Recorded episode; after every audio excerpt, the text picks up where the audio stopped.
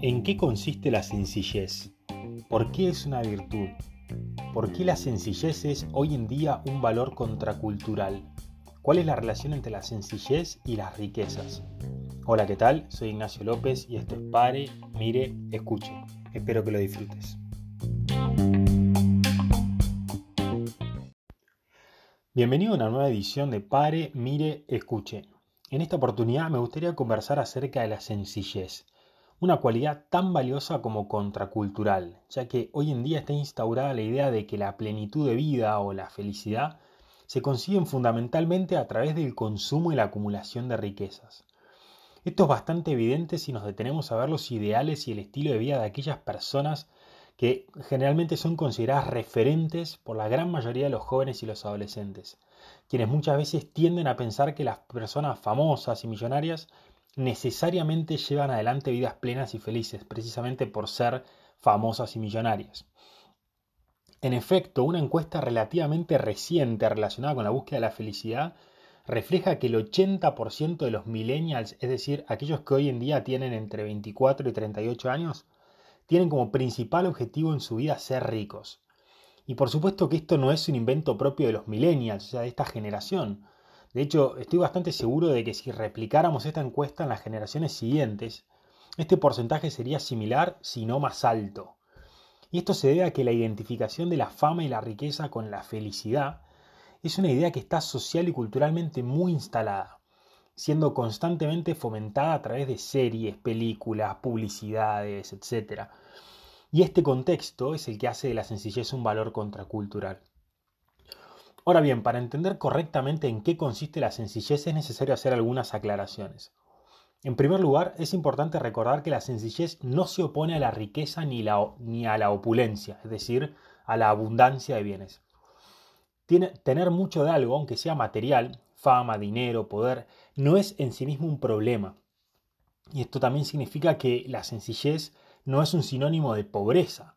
Es decir, no hace falta ser materialmente pobre para ser una persona sencilla, porque la auténtica sencillez, la sencillez profunda y espiritual, no responde tanto a la cantidad de cosas que se poseen como a una actitud interior, es decir, a una forma de relacionarnos con la vida y sus bienes. En este sentido, la sencillez también se, se, suele eh, conocer o se suele hacer referencia como la simpleza de corazón, puede entenderse como una virtud que nos ayuda a identificar y a priorizar los bienes realmente necesarios por sobre aquellos que son prescindibles, lo cual también nos permite valorar y disfrutar las pequeñas cosas de la vida. Y precisamente por esto es por lo que paradójicamente, en lugar de empobrecernos, la sencillez o la simpleza de corazón nos enriquece, porque no solo nos ayuda a degustar y disfrutar de lo ordinario y cotidiano, sino que además nos permite vincularnos con los bienes materiales de una forma mucho más libre y desprendida, es propio de la persona sencilla el ser una persona desprendida. Que la sencillez tenga que ver con un modo de relacionarnos con las cosas, el cual brota de una actitud interior, significa que una persona puede ser muy sencilla a pesar de tener mucho dinero. Pienso, por ejemplo, en una de las últimas entrevistas que dio Lionel Messi en el living de su casa, donde se ve un piso y un fondo blanco, y él está vestido con una remera negra de Adidas, su sponsor, bermudas rojas, sin marca y enojotas. De hecho, eh, no, lleva anillos colgantes ni aros lujosos, nada. Y precisamente esto dio para muchos comentarios de, cómo estaba vestido Messi en esa entrevista. Un ejemplo similar es el de Tony Cross, un futbolista alemán que hoy juega en el Real Madrid y quien hace casi 10 años no solo utiliza el mismo modelo de botines, un modelo de botines totalmente discontinuado en el mercado, o sea, se lo siguen haciendo solamente para él, sino que además él se ocupa personalmente de limpiarlos después de cada partido o entrenamiento.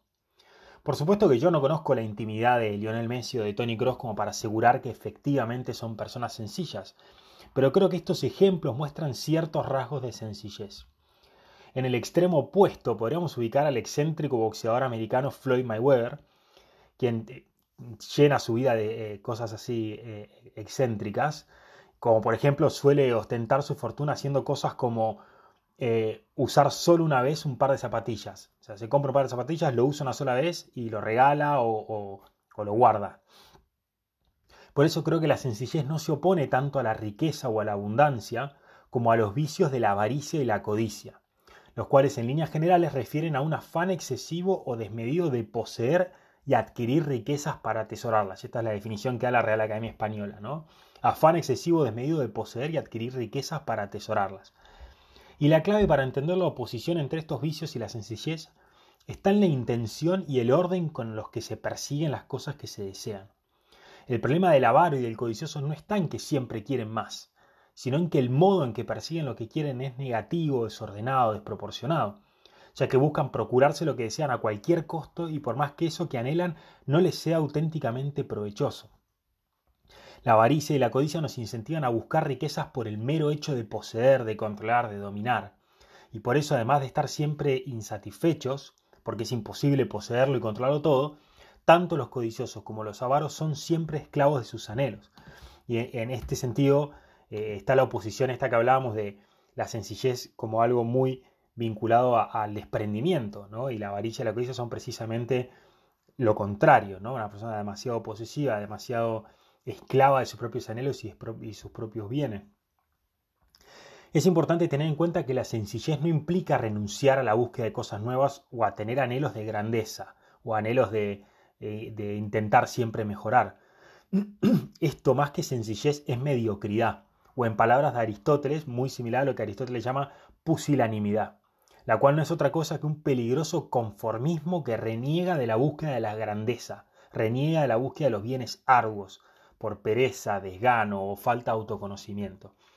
De hecho, en la ética nicómaco, Aristóteles dice que el pusilánime es el que se queda corto o el que se juzga digno de menos de lo que merece precisamente por no conocerse bien, por no conocerse bien, perdón, lo cual lo conduce a elegir y perseguir fines pequeños, mezquinos y fáciles de alcanzar. Pero la sencillez no es mediocridad, la sencillez no es conformismo. La sencillez no consiste en una renuncia a la grandeza, hacia la cual, dicho sea de paso, tendemos por naturaleza, sino que consiste en reconocer cuáles son nuestras verdaderas necesidades y aprender a darle prioridad a esas cosas en el día a día por sobre aquellos bienes que son prescindibles. Es decir, aprender a priorizar lo que realmente sacia nuestras necesidades, ¿no? Por arriba de esas cosas que son buenas pero son prescindibles. La persona sencilla también busca y desea muchas cosas, como el avaro o el codicioso, pero no cualquier cosa, y mucho menos por el mero afán de poseer. Es decir, la persona sencilla no, busca controlar o atesorar, sino que busca saciar sus verdaderas necesidades y tiene ganas de saciarlas con, con, lo, digamos, con toda la profundidad que pueda. Entonces, como decíamos, la persona sencilla busca y prioriza aquellos bienes que son esenciales y realmente valiosos, haciéndose poco o ningún problema por las cosas pasajeras, superficiales o innecesarias que no posee. Y esto no significa, esto me parece muy importante, no significa un renegar de los lujos o de aquellas cosas que no son estrictamente esenciales para la vida, sino que implica un aprender a no preocuparse por, por estas cosas que no son necesarias más de lo que corresponde. Según varias biografías, parece que luego de su conversión, San Agustín se convirtió en un verdadero modelo de esta sencillez. Por ejemplo, San Posidio, un íntimo amigo suyo, también santo, cuenta en su obra Vida de San Agustín que cuando Agustín se sentaba a comer siempre se preocupaba más por ver con quienes compartía la mesa que por lo que efectivamente iba a comer. Y por supuesto que si además de poder compartir la mesa con gente que lo enriquecía y le alegraba el alma, podía también disfrutar de una rica comida, mucho mejor. Pero el punto está en que si el pan estaba duro o no había vino, a Agustín no le importaba demasiado, siempre y cuando la compañía y las conversaciones de sobremesa sean valiosas, alegres y edificantes. Y esto nos conduce a otro aspecto importante de la sencillez, que es la capacidad de reconciliarse con las carencias. ¿Para qué? Para aprender a integrarlas en la propia vida. Ser una persona sencilla no significa no padecer carencias, como tampoco significa reivindicarlas o promoverlas. Ser una persona sencilla no significa buscarse sufrimiento, buscarse carencias. La persona sencilla también quiere y busca vivir lo mejor posible, pero se vincula de una forma mucho más simple y libre con las cosas que le faltan puesto que asume las carencias, las imperfecciones, las necesidades, lo que nos falta, asume todo eso como parte de la vida. La realidad es que somos seres finitos y limitados, lo cual significa que siempre vamos a carecer de todo tipo de cosas. Por lo tanto, pretender eliminar de nuestra vida todo tipo de carencia, limitación o imperfección es una utopía que no hace más que desilusionarnos.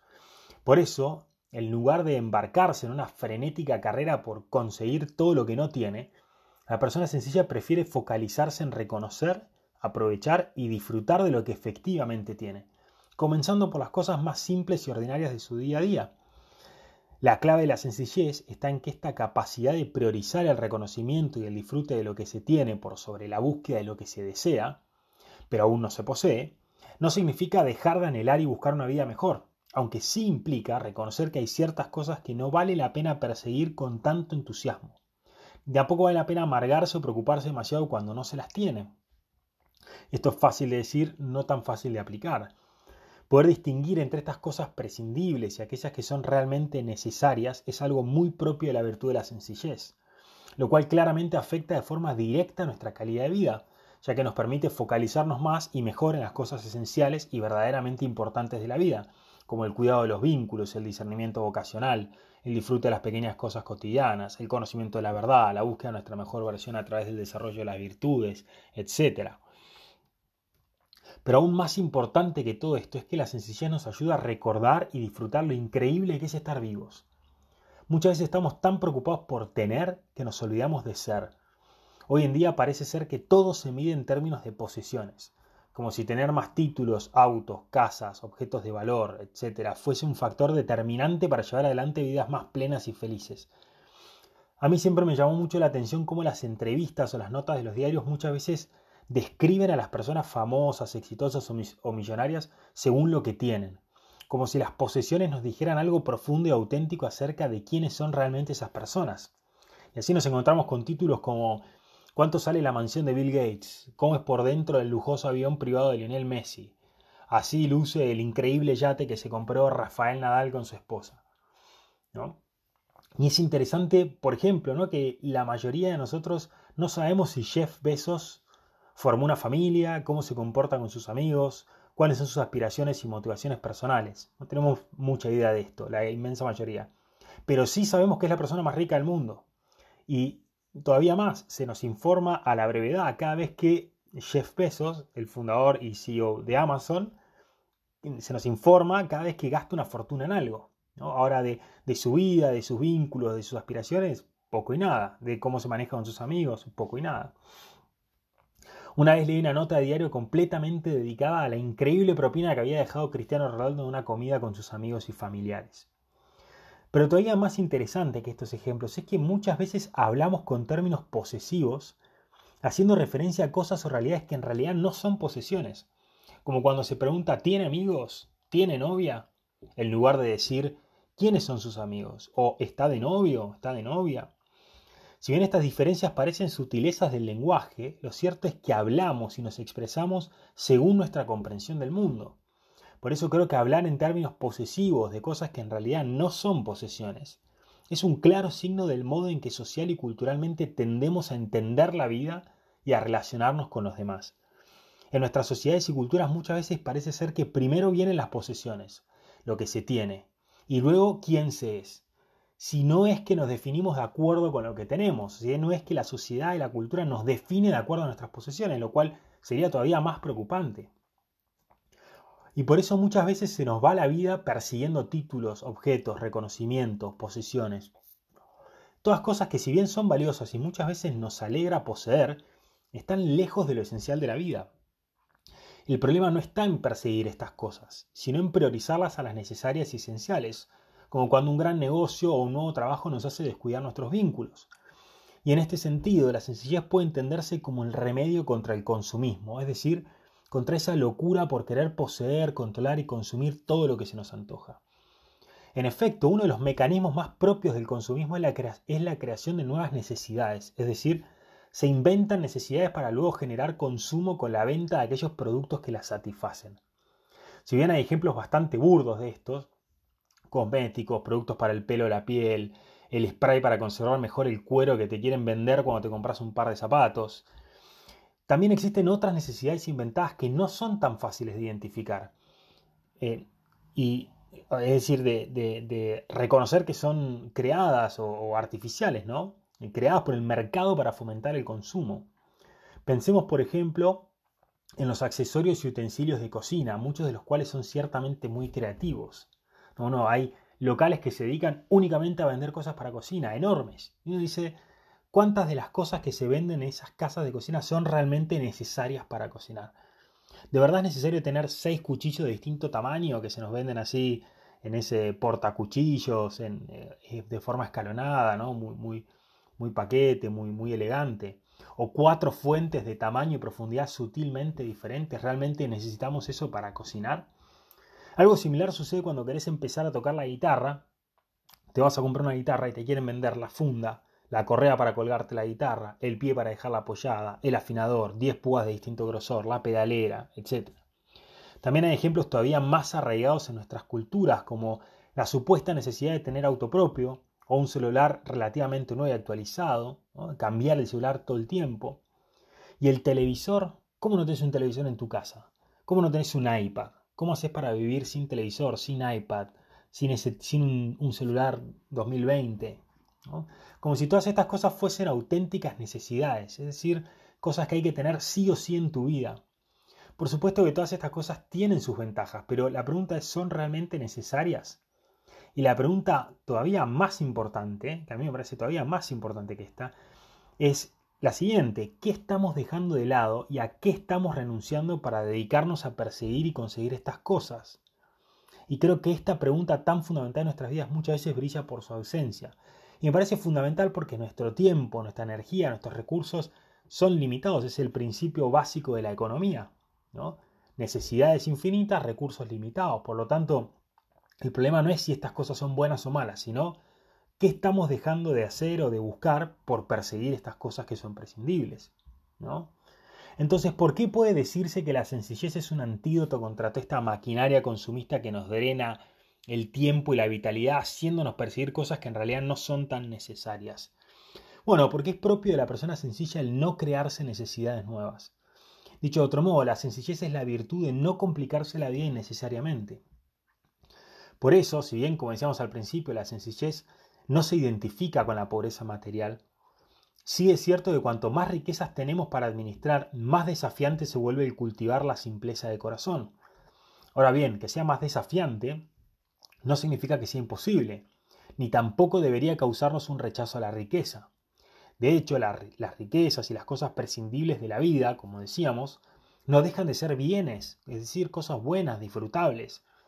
Por lo tanto, una vida que logra combinar un corazón simple y sencillo, es decir, corazón capaz de no perder de vista lo esencial y de disfrutar las pequeñas cosas del día a día, con un recto manejo de todo aquello que si bien no es estrictamente necesario para la vida, es bueno y disfrutable, esa vida es más plena y feliz que aquella vida que rechaza y condena las cosas prescindibles de la vida por el desafío que implica el aprender a gozar de ellas sin perder de vista lo esencial.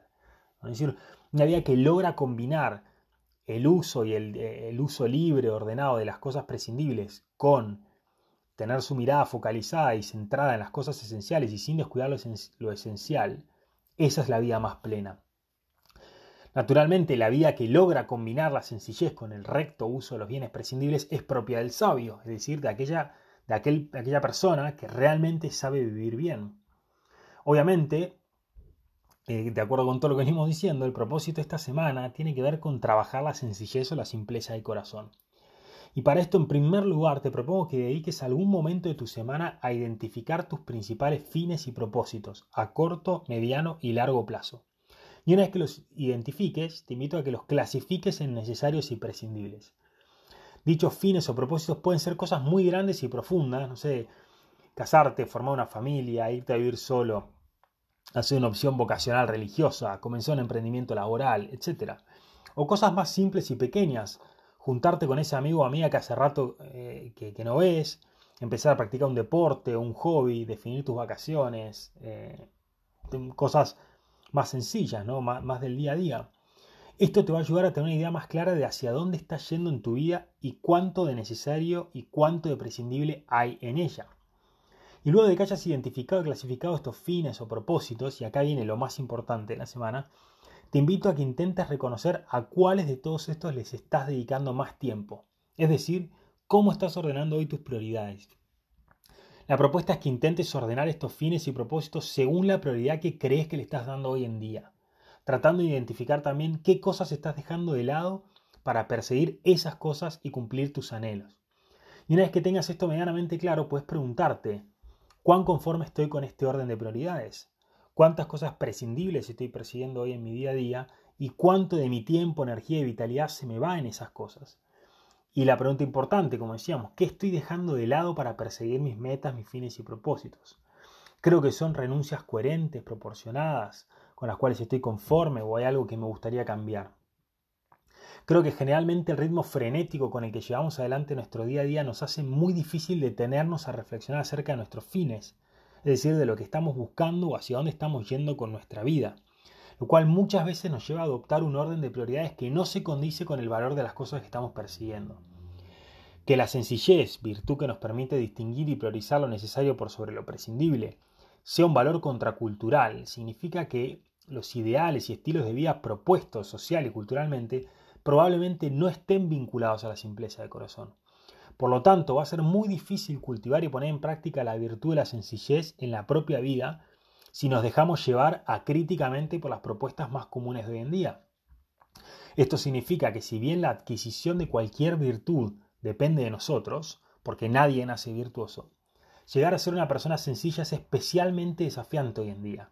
Y por eso creo que vale la pena detenerse a reflexionar acerca de su valor e importancia, como hemos hecho hoy, para hacernos el hábito de volver con cierta frecuencia sobre nuestro progreso en el desarrollo de un corazón más simple y sencillo, lo cual es fundamental para la consecución de una vida plena y feliz. Esto fue todo por hoy, espero que te haya gustado, como siempre digo, no te olvides de suscribirte al podcast y de seguir la cuenta de Instagram, pare, mire, escuche, ahí puedes ver toda la información actualizada, las últimas noticias del podcast y la reflexión de la semana, que por lo general se publica los miércoles y está relacionada con el tema de hoy. También es un espacio para compartir tus experiencias, dejar tus comentarios, hacer todas las preguntas que quieras. Muchas gracias por acompañarme en el día de hoy, por escuchar el podcast, espero que tengas una muy buena semana y hasta la próxima.